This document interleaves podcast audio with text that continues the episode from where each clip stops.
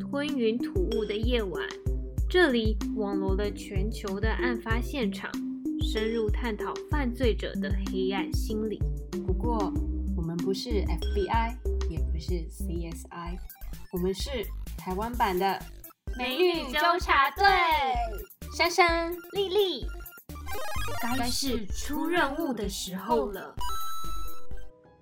Charlie Manson 生于一九三四年十一月十二号。小时候，他没有从家庭当中获得温暖和照顾，就连出生证明上面都看不见他的名字。所以从小他就觉得自己在这个社会上没有生存过。Manson 从小就是生活在街上的孩子，为了适应现实生活中的残酷，他会开始进行一些小型的偷窃。像是抢劫商店、加油站等等。到了青壮年时期，他已经进出监狱无数次。在这样恶性循环的生活当中，他早就已经习以为常。有一次，他在进入监狱的时候，他开始发展出他自己的一套思想。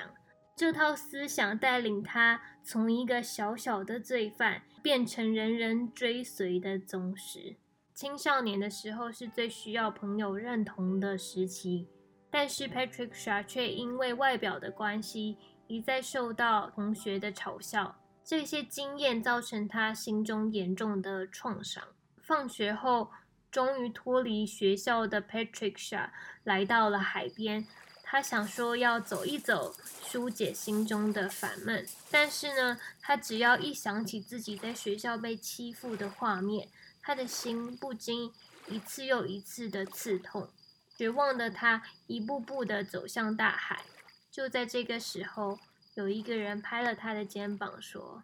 哎，你一个人吗？”“嗯，对啊。”“你怎么啦？看起来心情没有很好。”“哎，也没有什么啦，就是觉得我自己长得那么不好看，好像不应该存在在这个世界上吧。”怎么会？你跟我来一下，我让你看一个东西。Manson 带着 Patricia 来到了一间小屋子，Manson 就请 Patricia 站在一个全身镜的前面，并叫他把衣服全部都脱掉。那站在 Patricia 身后的 Manson，他就用非常温柔的口吻，轻轻的对 Patricia 说：“亲爱的，你看，这是我见过最美的画面。”而这句话呢，也让 Patricia 感受到了前所未有的温暖以及归属感。一九六七年三月二十一，Manson 出狱之后，正好碰上一九六零年代，那是一个迷幻的年代，正好可以为他的势力版图埋下很好的种子。当时走在 Los Angeles 的街上。总是可以看到一群吸食着迷幻药、走路摇摇晃晃的青少年，他们就像游魂一样漂浮在这个世间上。就在这个时候，Manson 就开始在加州旧金山海岸徘徊旅行，寻找合适的人选，而这群人也就成为 Manson 的最佳猎物。自称是基督耶稣的他，开始号召像 Patricia 一样。内心脆弱的年轻女性，她有一双透彻的眼睛，可以看穿每一个人的脆弱面，去满足他们所需要的关怀和归属感，让这群人在无意识之下加入了他的曼森大家庭。不过，让所有人都无法预料的是。这个提倡爱与和平、自然共处的家庭，竟然可以在短短的两年之间转变为震惊社会的邪教杀戮团体。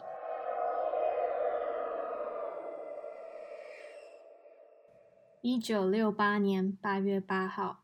，Manson 告诉信徒：“今天就是末日之战。”跟教徒们说：“我们必须为这场战役付出巨大的代价。”每个人的手上都要沾满鲜血，而且越残暴越好。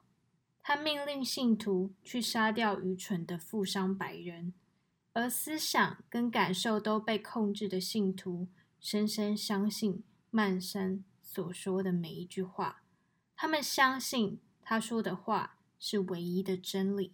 八月八号晚间，他们在一间豪宅中展开了大屠杀。在这个过程中，怀有八个月身孕的沙朗有尝试求饶，但却无法产生任何作用。面无表情的信徒们还是毫不迟疑的一刀刀往他们身上刺，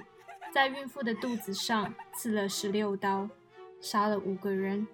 总共一百零六刀。两个人被绳子套紧，死于客厅；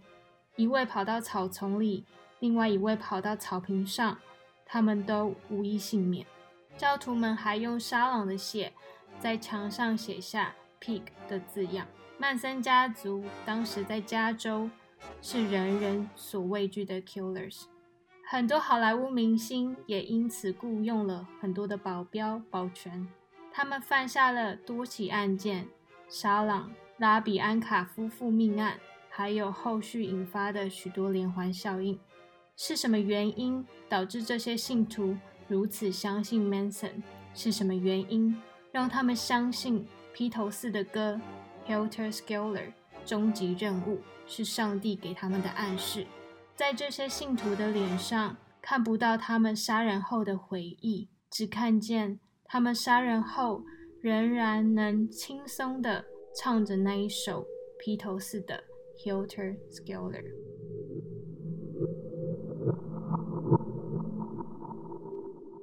今天要讲的案子叫做曼森血案。曼森在一九六九年的八月八号就跑回去牧场，跟他的信徒讲说，今天就是世界末日的预言之日，所以他就派出了两个女生和一个男生，去到了一个。豪宅家里杀掉了五个人，而且是用非常残忍的手法。那在这五个人当中呢，有一个非常著名的女演员，就是莎朗特曼。那她当时呢还怀有八个月的身孕。曼森原本要杀的人其实叫做泰瑞梅尔彻，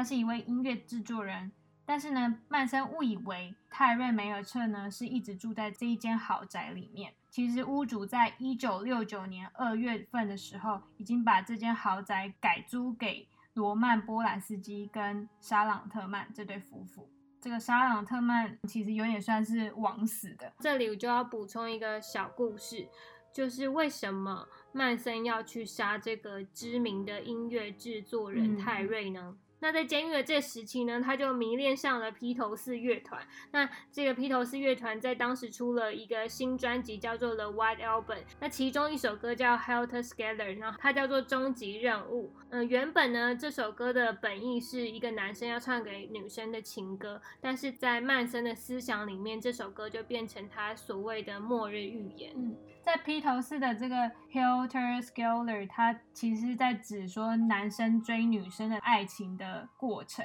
Hilter Scholar 就在指一种螺旋形的溜滑梯，但是呢，变质的这种爱情形象转到曼森身上，曼森就把它视为是种族革命的一种预言。曼森呢就要开始他的大屠杀行为，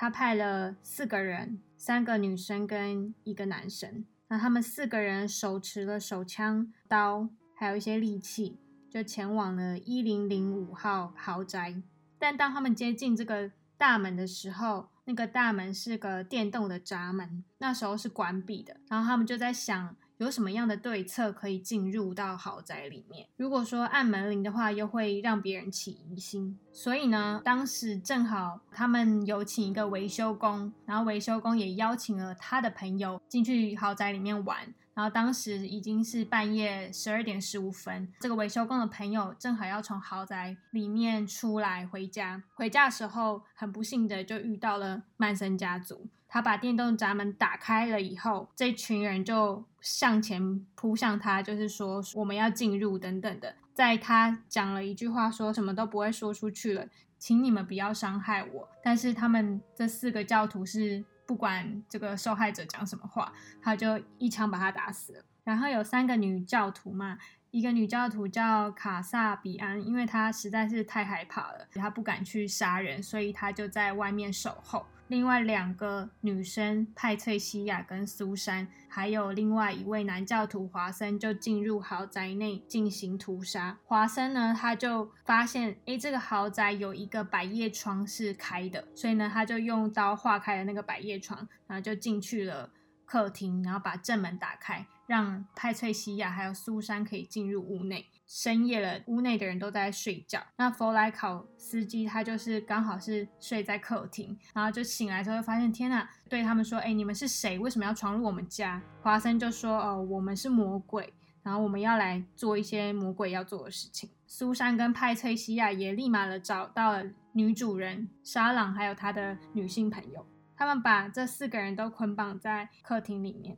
然后佛莱考斯基就发现。他们其实是要接下来把一个一个豪宅里面的人都一一杀死，所以呢，他就想要起身反抗。那他起身反抗的时候呢，嗯，因为他也是身体蛮强壮的，然后就对抗这个华生啊，然后华生就压制不住他，弗莱考斯基就冲出去了房子，然后冲冲冲冲到草坪上面。这时候呢，华生就用枪呢，在他的后脑勺连开了两枪，他就倒下。然后倒下之后，就用刀子呢，就是狂刺他的前胸跟腹部，然后总共呢，造成他的有五十一处刀伤。那弗莱考斯基的。死亡呢，让他的女朋友这个艾比加尔，然后他就看到他的男朋友死在他面前，就冲出去，然后找他的男朋友，就想要去救他。但是呢，派崔西亚呢就追上他的艾比加尔，他追上去之后呢，也是拿刀一直狂刺他。狂刺的时候，然后艾比加尔就对着派崔西亚说：“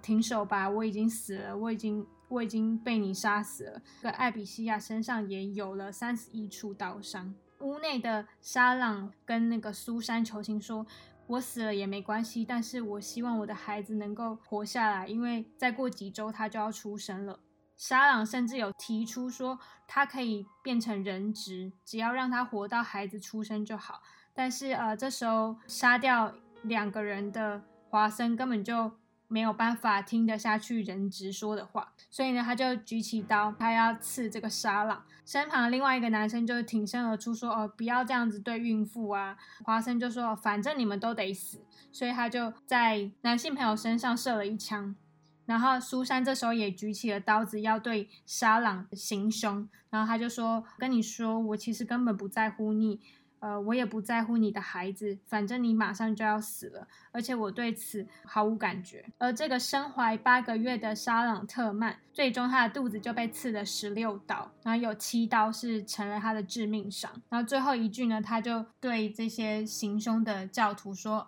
妈妈，妈妈！”就是他其实就是也感觉到非常的害怕，然后也想要呼喊他的家人说：“拜托，有人来救我！”但是很不幸的，他还是。全部的人都死亡了。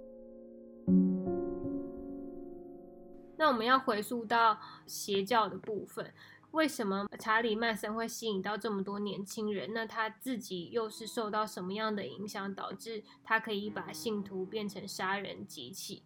嗯哼，就他其实自己是有选择权，他可以在。就是嬉皮的那个年代，把年轻人带向爱与和平的那个方向，但是他却选择呢，把这些人变成杀害白人的一个器具，而且是没有任何思考的。这就要回溯到他呃小时候家庭对查理曼森的影响。其实查理曼森在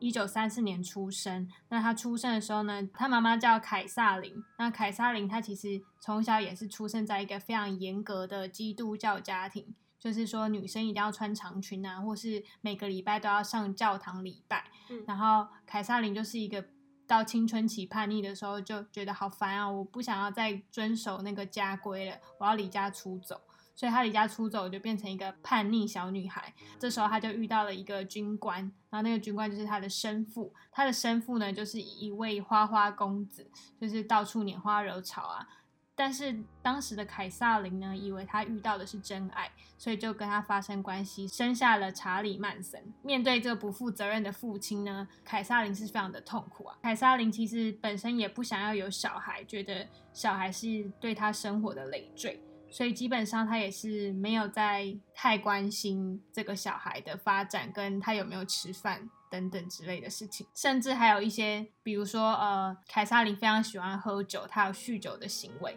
所以他就会把他的小孩曼森就带到了酒吧里面，自己喝得很开心，然后跟其他男人就是手手交际，然后交际完之后呢，就忘记把曼森带走，就把他曼森只是一个小婴儿，他就直接把婴儿放在座位上，然后就完全不想理会他，然后他就离开了酒吧。然后后来曼森在小时候的时候，他就是在街头游走。我们刚刚有在剧中有讲到，他非常会洞悉人性，就会知道说哦这个人的弱点是什么，然后直接进攻他的弱点，达到他自己想要达到的目的。那原因就是说他在小时候都是在面对大人的世界了。诶，他身材没有很强壮。就是那种瘦瘦的、瘦弱、瘦弱，但他的眼神，如果大家有时间的话，看纪录片的话，就可以看到他本人的眼神是非常的有一种魔幻的力量，就是有一种诗人啊、艺术家的气息。当我在看这纪录片的时候，然后他一转头，然后看镜头的时候，我真的是会被他吸进去，觉得眼神有一种黑洞的感觉，就觉得说好像会被他的。话语所迷惑，就是你原本觉得说，哦，他只是个疯子，但是你只要跟他对视超过十秒钟以上，你就会有一种害怕的感觉。你看他的眼睛，你是有害怕的感觉吗？嗯，我是有一种。感觉我会被控制，所以我会害怕，所以起的那种防卫心。觉得我看他就是，如果我看他越来越久，我会觉得他好像蛮温柔的。他感觉有一种就可以包容你所有，包容你所有不好的缺点的感觉，因为他的那眼神当中带有非常多的柔情啊。他就是永远都是笑笑的，嗯，而且就是笑笑的对他的信徒，就不会生气啊，不会发脾气，然后也不会口出恶言。然后就在大家的眼里，可能就是一个哎长得清秀清秀的优雅的男神，但是在他迷人的背后却有很大的危险。那就要从他的母亲开始说起。就是我前面有提到说，他父亲就抛下了他们，然后后来呢，他就想要随便找一个男生嫁了，他就找了一个工人，然后那个工人呢。也不是真心对待他们母子的。借此之后，他们工人就是跟他诉请离婚啊，打离婚官司。之后呢，这个凯撒琳他又遇到了另外一位男性，然后这个男性他就属于中产阶级，比较有经济能力，可以照顾他们母子。但是这个继父呢，跟曼森的关系非常的不好，因为他就觉得曼森怪怪的啊，然后。常常会偷东西，他会偷家里的东西，然后他就觉得他行为非常的不妥当，然后所以才想要一直劝说凯撒琳把曼森送出去，然后遗弃他，不要理他。凯撒琳因为她妈妈也是身心很脆弱的一个女人，就是很怕又再被遗弃，所以呢，她就很听她老公的话，然后她就把这个曼森呢送到了一个很严格的寄宿学校。然后曼森想必当然不会就是在寄宿学校好好的读书，所以他就疯狂的逃学啊，然后翘课，然后想要回来找妈妈。他回头找妈妈的时候，他就对自己许下了一个愿望，他就说：如果下一次我再看到妈妈跟那个继父在一起的话，我就要拿家里的枪射杀他们。他偷枪的这个行为也被他继父发现，然后他就觉得说他的举止实在是很危险，所以。就超出了世俗的想象。可是我觉得他会有这些行为，都是长久以来的累积，不断的被忽略，然后不受重视，觉得自己没有价值，所以他就要透过这些就是很激进的行为，我存在在这个世界上，你们要看见我，或者说，嗯，我不应该受到这样的对待。那我觉得他选择用暴力去对抗这件事情，也是。他从小就在街上游走，他可能看过类似什么黑道啊，去欺压弱小，用欺压弱小的这个方式去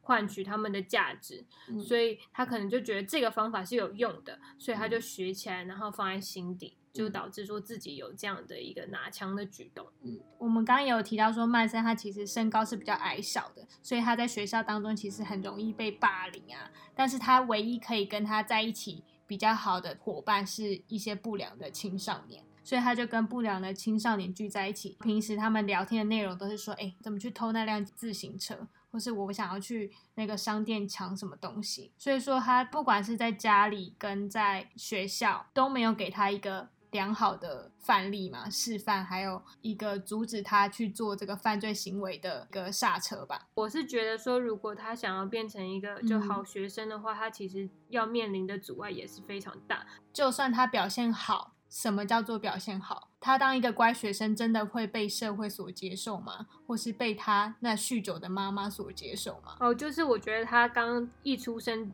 的时候就身上就有许多的标签，那他要怎么样用自己的力量去撕掉这些标签是非常困难的。如果他不花力去去撕掉的话，那他就会顺着水流嘛，就会嗯走到这个比较偏的一个路径。嗯嗯但是我觉得这也不是毫无选择，就是他自己可以去、去嗯做一些改变的。因为如果我们说他是因为他家庭的环境、社会的环境不好而导致说他嗯走向不好的路途，那就是太直接了。嗯就是说，这样子人活在这世界上，好像就是有钱人就永远都是有钱的阶层，然后没有钱的人就是没有钱的阶层，然后没有钱的人就是会犯罪，就是太非黑即白。嗯然后就我觉得人生活在这个世界上应该是有选择权的。你可能刚出生的时候，你就会有自己家庭的一套思想，因为你一定会被父母亲影响。嗯但是到最后你出社会的时候，你要有自己的一套思想。嗯，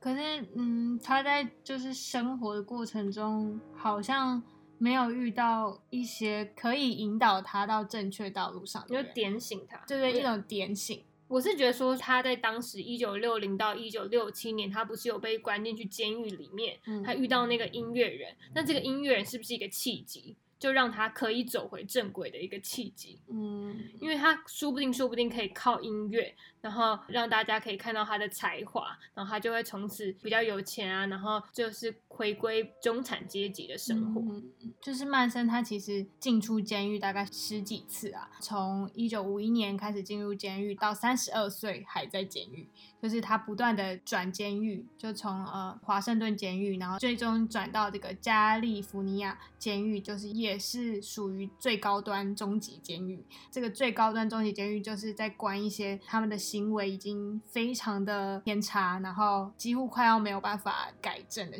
的情况。那当时他在监狱当中思考出了他的一套想法，嗯，当时他接触了很多心理学，还有卡内基的书籍，还有基督教的书籍也有。嗯圣经，他嗯对圣经非常的熟悉。但他融会贯通之后发展出来的理论，就是说，他就是要告诉大家说，你学到的都是错误的，就是要让你的想法回归原始，这样子才可以将自己的思想植入到任何一个信仰的体系当中，哦，就是回归自然的意思。然后就是嗯要反抗这个社会原有的价值观。嗯像是主流价值观，什么呃资本主义资本主义，还有呃好莱坞文化，他也超级无敌讨厌。但是我是不知道他是不是因为这个社会的氛围，当时一九六零年代是反抗主流文化的一个氛围嘛？那嗯他或许就是不一定是他自己想出来，也有可能是他是顺应了社会的潮流，然后去创造出这样的思想，才可以吸引到这么多人。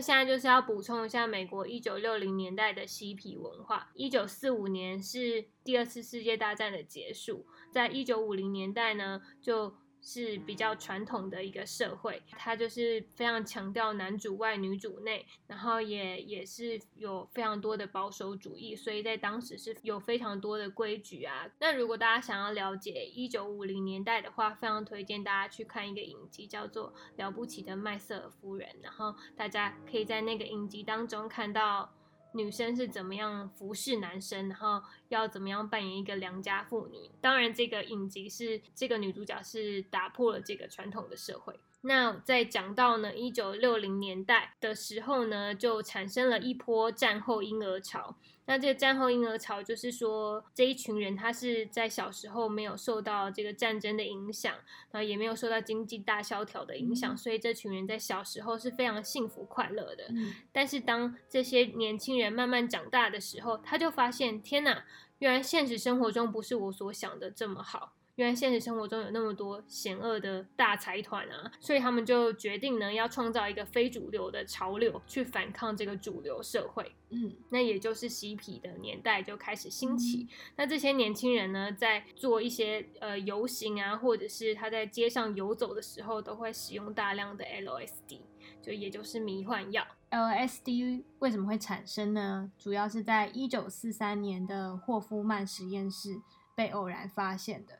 但是后来医学界还有科学界都不太了解 LSD 对于人类会产生什么样的变化，是他们没有办法掌控的。然后我有看了一个 LSD 的纪录片，这些年轻人呢，他们都曾经吸食过 LSD。LSD 一开始的反应就是会改变你的情绪，还有你的心情没有办法平稳下来。它是一个透明、无色、无味的液体。然后它是可以掺杂在任何的饮料当中。他们通常的吸食手法是把这些液体呢滴在舌头上面，然后吞进去啊。当时这些吸食的人，他们就说，呃，每一个人的反应不一样。你只要吸食大概一 cc 就可以让你持续那个兴奋程度大概十五到二十小时，药效非常久。嗯，然后呃你在吸食完 LSD 看到的世界。会是那种歪七扭八，或是说有粉红色啊、橙色啊、呃黄色那种幻象会出现。很多吸食 LSD 的人都觉得说，他们好像到达了一般人没有办法到达的境界，神灵的境界。就大家都会说，哦，做瑜伽冥想就可以到达心灵就会平静的那种境界。但是他们吸 LSD 的人，就是说他们可以比这个境界还要更高。他说他吸食完之后，他发现他看到的路上的车不是车，就是他看到是一束光这样过去。他看到的人的不是一个人的形象，他是一个怪物就这样走过来。就有时候其实你有时候蛮危险的，就是你可能会去想杀一个人，或是杀自己。就是你看到你身上的皮肤会变成透明的，啊，然后会透明是有斑点啊，这种就是你就会无法控制自己的行为。有些人说他就是即使戒断了 LSD，他已经戒断七年了，但是他七年之后呢，在一些比较他比较低潮的时刻，或是开车的时候，他就会突然会有一些幻听或是一些幻觉的出现，就是那些毒素还是持续的不断的影响他后半生。他就觉得说，嗯，当你是因为想要获取一些音乐灵感或艺术灵感而去吸食 LSD，但是呃。这个后果呢，是你没有办法想象的。呃，我有看到一个医生，他就给病患吸食 LSD，他想要试验看看说，哦，吸完这个病人会产生什么样的反应。然后这个病人一开始都可以很正常回答每一个医生的问题，后来大概持续过了十分钟、十五分钟之后，他就变得很奇怪，他就说，哎，我在你的背后看到橙色的光这样子发散出来，然后你的人跟背景都。混在一起了，然后他就会不断的，就好像进入到另外一个层次，然后他就一直第三空间，对第三空间，然后他就开始一直笑啊，然后回答问题也没办法回答的很准确。后来那个医生就大力的拍手拍一下，就说什么：“你现在要好好回答我的问题。”那个人还说：“就是我正在一个神秘的空间，你刚刚打断我的享受那个氛围的。”的一个感觉，然后我就觉得很恐怖，就是他已经分不清楚就是真实跟虚幻的差别。但是当时的人就是发现了这个东西，然后他们觉得这是一个通往最高境界的捷径。那这一群嬉皮的青少年呢，他们最主要的目的是想要建立一个。乌托邦的世界，但是他们的目的不是说要去冲撞体制或是改变这个社会，而是说他们想要自己在一个小小的地方，然后很开心，没有任何的烦恼。他们虽然有一个很高的理想，但到最后他们却被一些黑暗的东西给渗入，像是他们有一些很多的强暴事件发生，还有一些凶杀案的发生。然后凶杀案最著名的就是我们上述所讲的曼森家族的杀人事件。那到一九六七年代呢，也就是嬉皮文化的结束。因为呢，嬉皮文化原本的初衷是爱与和平，但到最后的时候却是凶杀案呐、强暴案频繁的发生，所以这个就不得不让这些年轻人解散。那这个社会也不容许他们再这样子继续下去。曼森呢，其实曾经有过两段婚姻，但是都是以离婚为收场。后来呢，他就在加州伯克莱大学认识了一个女学生，然后那个女学生就深深的迷恋上了曼森，然后就把自己的公寓给了曼森，然后曼森就以公寓为起点，开始召集很多的人成为他曼森家族里的成员。然后曼森呢，他其实在监狱里面读了圣经，然后他对圣经其实了若指掌，然后他主要吸引的群众是女性的教徒。那女性的教徒，她会怎么样的去解释说为什么你要加入曼森家族呢？他就会以一个救世主的身份出现，然后他就会说，其实你看圣经里面亚当和夏娃嘛，主要是因为亚当受到夏娃的诱惑，然后才让人类开始变得堕落，所以他就觉得女性呢是为了要赎罪。所以呢，才要加入这个曼森家庭，让曼森呢来去清洗他们的罪孽。呃，曼森就很喜欢跟一些女教徒发生性关系，他就说这样子的话，我就可以来接近你们的身体啊，让你们的灵魂变得更干净。所以这也是他控制女性的一种手法。曼森家族主要是女性教徒，然后因为女性教徒很众多的关系，也会吸引到一些男性的加入，因为他们的女性长得非常美丽。就如果大家看照片的时候，就会觉得他们就是长发，然后眼睛超大，水汪汪，很多男生就是会喜欢他，而且当时又是嬉皮年代。嗯，其实曼森他招募女性教徒的手法有很多种啊，主要呢他是用算是他可以很同理女性的弱势，还有他可以洞察人性，可以一眼就看得出这个女生她现在面临的。问题是什么问题？比如说她的情感关系遇到的挫折，然后他就会跟她讲说：“其实你在我眼里看来是非常美丽的，然后你是一个很强大的女性，然后只要你跟着我，我会呃无条件的照顾你，让你就是在这个曼森家庭里面有一种温暖的感觉。”我觉得让我比较惊讶的是呢，其实加入曼森家庭的人有大部分的人都来自于稳定的中产阶级。嗯就他们的家庭并不是说有很多的曲折，就除了一两位，但是他们却是因为人生当中啊，或者是青少年时期遇到一些挫折，没有办法去克服，所以心中就是会有一个缺陷。刚好这个曼森就看到这个需要，所以他就很聪明的可以去填满他的需求。那当时又有 LSD，还有一些毒品可以控制他们，然后除了让他们的心灵被控制之外，身体也一样被控制。一九六零年代是学运反叛，还有反越战，然后嬉皮，还有黑人民权运动非常盛行的年代。黑人民权运动主要有分两派，一派是和平派，马丁路德的非暴力抗争。那暴力抗争的主要是黑豹党，那他们主张的是武装革命，对抗白人压迫。那这边要补充一下黑人民权运动的小小的历史，就在一九五五年，它就爆发了大家都知道那个公交车的种族隔离的事件，然后在那个事件之后呢，就让这个马丁路德的传奇人士兴起。但是这个非暴力抵抗其实从一九五五年，然后一九六零年都是非常顺利的，就是有争取到一些呃黑人的权益，然后等于说是让黑人在这个美国的社会上的确权利有得到比较多的政治方面的权利，选举权啊等等。但是呢，在一九六三年的时候，伯明翰就爆发了这个白人警察暴力镇压黑人的事件，所以导致呢，有些黑人说我们不能再非暴力抵抗了，我们需要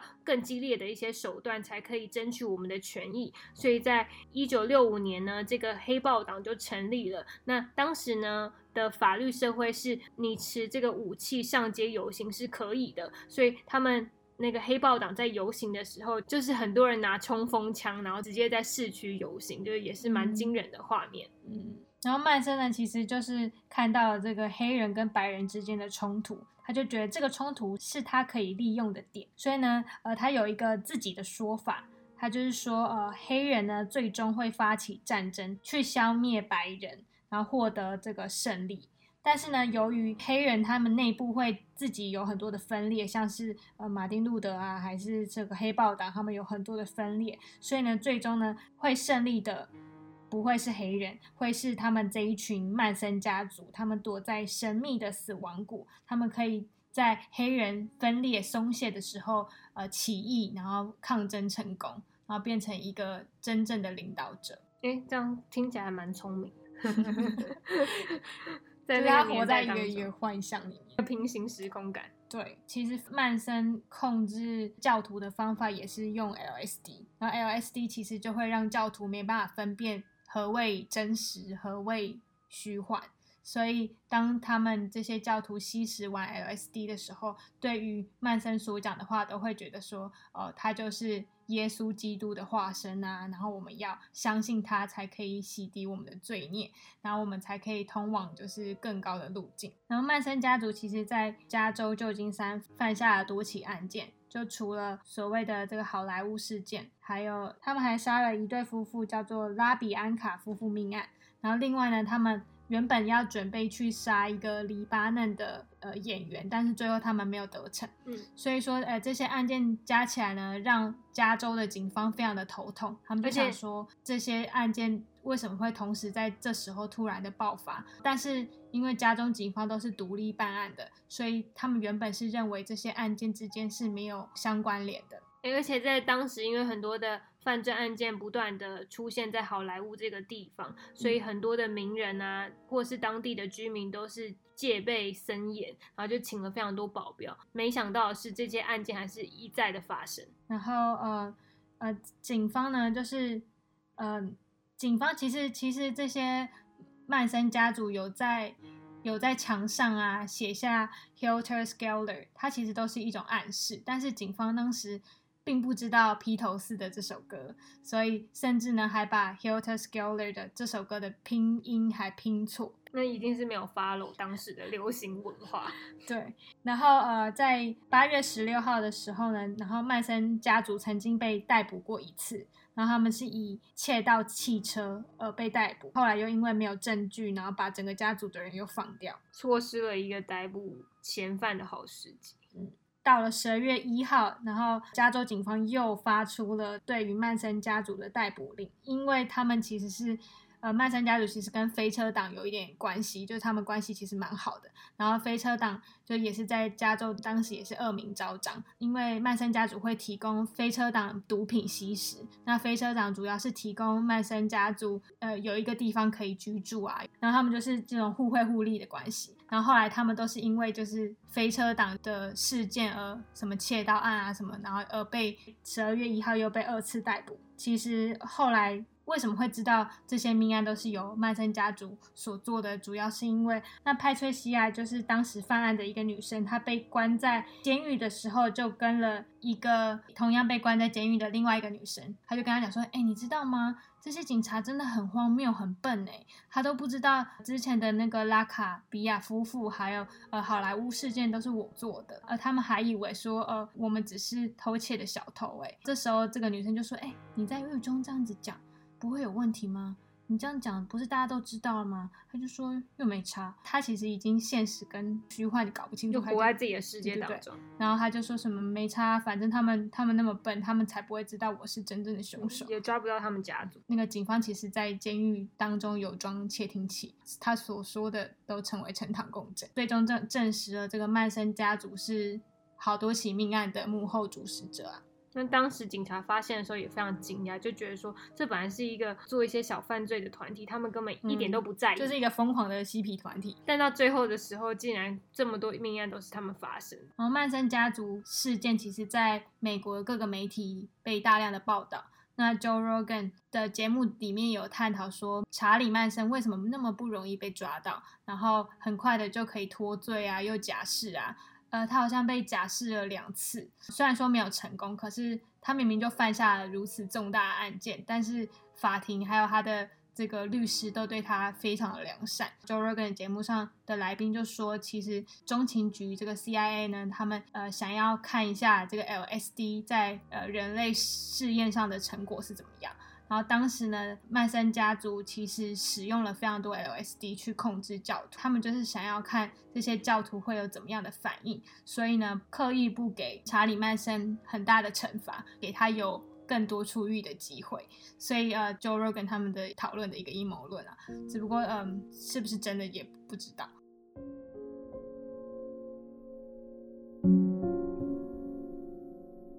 那最后呢，我们来总结一下曼森血案这整个事件。那我们刚刚有讨论，第一个是从好莱坞杀人事件的细节开始讲起，然后再来呢，我们就讨论了曼森邪教的教主他的家庭问题是什么样的原因导致他长大的时候变成有这样偏激思想的人。再来呢，我们就讲说他出狱之后呢，是如何去引诱这些少女进去他的曼森家庭，并且呢，让这些少女成为了杀人机器。那最后呢，我们就讲到了，呃，在当时这个时期是如何疏忽的办案，让这个杀人的事件不断的发生，然后到最后才发现，其实一件件的杀人案都是由这个默默无名的团体所引发的。这个事件也震惊了当时的美国。那我要讲一下我对于这个事件的想法，就是我觉得呢，当时这一群青少年们，他们其实在嬉皮年代当中提倡的是爱与和平这个理念。那在一九六七年的时候，他们也有参加了这个反越战的示威活动。在当时的现场呢，他们就是一人拿一支玫瑰花，然后啊送给站在五角大厦旁边的警察，一人一支，就是希望人们可以用。温柔可以用和平的去面对所有的问题，而不是用暴力啊、枪支啊去解决。我觉得很可惜的是，他们虽然有这么崇高的理想，但在这个事件当中却被利用了。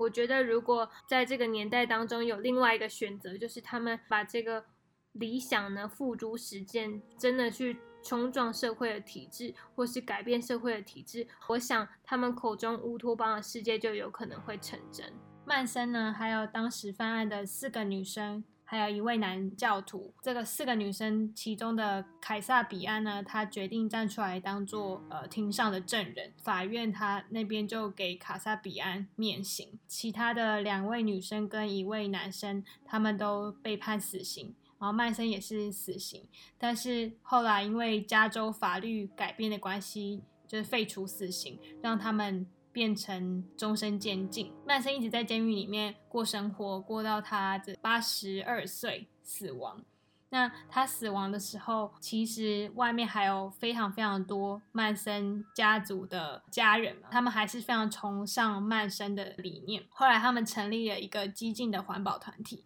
叫做呃 ATWA。那 ATWA 的意思就是 Air Trees。Water animals，另外一层意思是 all the way alive，就是他觉得他们还是可以保持着曼森的精神继续活下去。最后跟大家补充一下，我在 Netflix 有看到一个节目叫《犯罪心理学》，这一集节目呢，主要是在讲邪教如何产生的。那它归纳出邪教的共同特点：第一，他们内部都会有一个单一的教主；那第二，他们会把那个教主呢当成是一个至高无上的偶像。第三，他们会对团体进行思想的灌输。那第四呢？呃，邪教团体会具有毁灭性，然后会去伤害其他人。除了呃他们会邪教形成的特点之外呢，那身在邪教里面的人，他们通常都被怎么样对待？像是教主控制教徒的方式就有。蛮多种的，像是他们会剥夺睡眠时间，